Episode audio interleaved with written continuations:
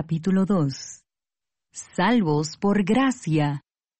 Y Él os dio vida a vosotros cuando estabais muertos en vuestros delitos y pecados, en los cuales anduvisteis en otro tiempo, siguiendo la corriente de este mundo, conforme al príncipe de la potestad del aire, el espíritu que ahora opera en los hijos de desobediencia, entre los cuales también todos nosotros vivimos en otro tiempo en los deseos de nuestra carne, haciendo la voluntad de la carne y de los pensamientos, y éramos por naturaleza hijos de ira, lo mismo que los demás.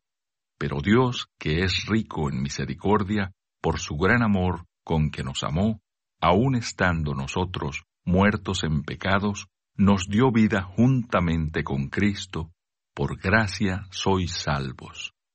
Y juntamente con Él nos resucitó, y asimismo nos hizo sentar en los lugares celestiales con Cristo Jesús, para mostrar en los siglos venideros las abundantes riquezas de su gracia en su bondad para con nosotros en Cristo Jesús.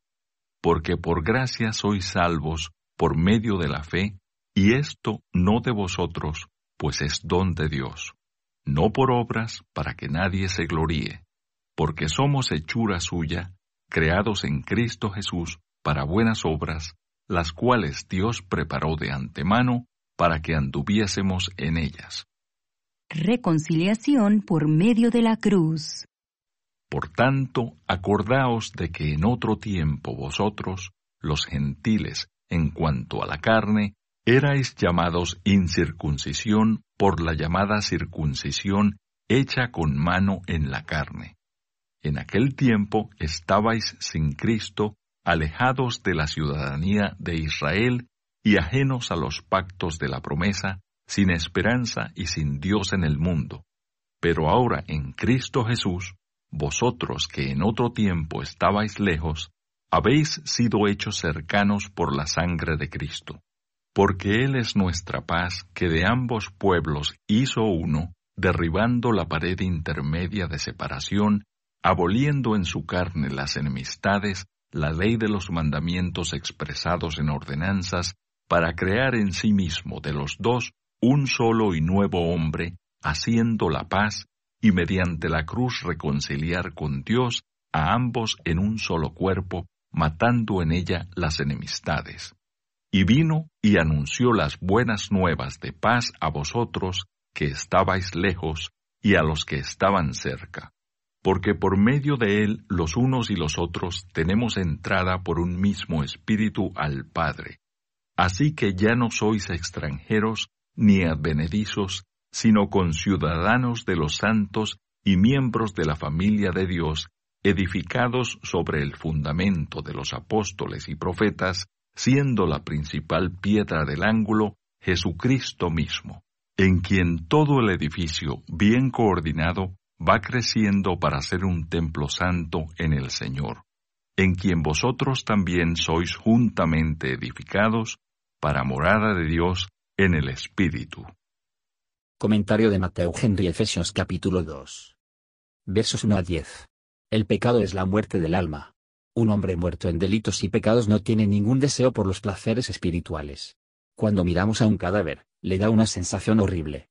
Un espíritu que nunca muere ahora huyó, y ha dejado más que los restos de un hombre. Pero si vimos cosas correctamente, debemos ser mucho más afectada por la idea de un alma muerta, un espíritu caído perdida. Un estado de pecado es un estado de la conformidad a este mundo. Los hombres malvados son esclavos de Satanás. Satanás es el autor de esa disposición orgullosa y carnal que hay en los hombres impíos. Él gobierna en los corazones de los hombres. De la escritura es claro, que si los hombres han sido los más propensos a la sensual o de la maldad espiritual, todos los hombres, siendo naturalmente hijos de desobediencia, también son por naturaleza hijos de ira. ¿Qué razón tienen los pecadores, a continuación, buscar ardientemente por la gracia que les hará, de hijos de ira, hijos de Dios y herederos de la gloria? El amor eterno de Dios o de buena voluntad para con sus criaturas, es la fuente de donde todas sus misericordias fluyen hacia nosotros, y que el amor de Dios es grande el amor, y que la misericordia es rica misericordia. Y cada pecador convertido es un pecador salvado, liberado del pecado y de la ira. La gracia que salva es la, la bondad inmerecida libre y favor de Dios, y salva, no por las obras de la ley, sino por la fe en Cristo Jesús. La gracia en el alma es una nueva vida en el alma. Un pecador regenerado se convierte en un alma viviente, vive una vida de santidad, nacer de Dios, vive, ser liberados de la culpa del pecado, perdonando y justificando la gracia. Pecadores rodar en el polvo, almas santificadas sentarse en los lugares celestiales, se elevan por encima de este mundo, por la gracia de Cristo. La bondad de Dios en la conversión y la salvación de los pecadores hasta ahora, anima a los demás después de los tiempos, a la esperanza en su gracia y misericordia. Nuestra fe, nuestra conversión y nuestra salvación eterna, no por obras, para que nadie se gloríe. Estas cosas no son llevados a pasar por cualquier cosa hecha por nosotros, por lo tanto, toda jactancia queda excluido. Todo es un don gratuito de Dios, y el efecto de ser vivificados por su poder. Era su propósito, para que Él nos preparó, por bendecirnos con el conocimiento de su voluntad, y su Espíritu Santo que produce un cambio en nosotros, que debemos glorificar a Dios por nuestra buena conversación, y la perseverancia en la santidad. Ninguno puede de abuso escritura esta doctrina, o acusarlo de cualquier tendencia al mal. Todos los que lo hacen, no tienen excusa. Versos 11 a 13. Cristo y su pacto son la base de todas las esperanzas de los cristianos. Una descripción triste y terrible está aquí, pero, ¿quién es capaz de alejarse de ella?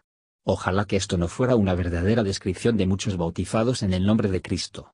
¿Quién puede, sin temblar, reflexionar sobre la miseria de una persona, separados para siempre de la gente de Dios, separado del cuerpo de Cristo, caído del pacto de la promesa, sin esperanza, sin Salvador, y sin Dios, sino un Dios de venganza, para toda la eternidad? Para tener parte en Cristo. ¿Lo verdadero cristiano puede escuchar esto sin horror? La salvación está lejos de los impíos, pero Dios es una ayuda a la mano a su pueblo, y esto es por la pasión y muerte de Cristo. Versos 14 a 18. Jesucristo hizo la paz por el sacrificio de sí mismo, en todos los sentidos Cristo era su paz, el autor, el centro y sustancia de su estar en paz con Dios, y de su unión con los judíos creyentes en una iglesia. A través de la persona, el sacrificio y la mediación de Cristo, los pecadores se les permite acercarse a Dios como Padre, y se ponen con la aceptación en su presencia, con su culto y los servicios, bajo la enseñanza del Espíritu Santo, como uno con el Padre y el Hijo. Cristo licencia comprada para nosotros venir a Dios, y el Espíritu da un corazón de venir, y la fuerza para venir y, a continuación, la gracia de servir a Dios aceptablemente. Versos 19 a 22. La iglesia es comparada a una ciudad, y todo pecador convertido es libre de ella. También es comparado con una casa, y todo pecador convertido es uno de la familia, un sirviente, y un niño en la casa de Dios.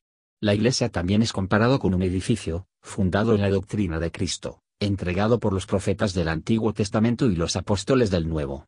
Dios mora en todos los creyentes ahora, que se conviertan en el templo de Dios, por obra del Espíritu bendito.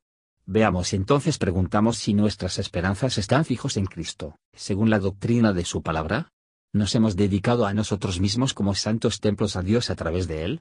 Somos las moradas de Dios por el Espíritu, somos de mente espiritual, y podemos producir los frutos del Espíritu? Cuidemos de no entristecer el Santo Consolador. Deseemos su amable presencia, y sus influencias sobre nuestros corazones. Tratemos de desempeñar las funciones asignadas a nosotros, para la gloria de Dios.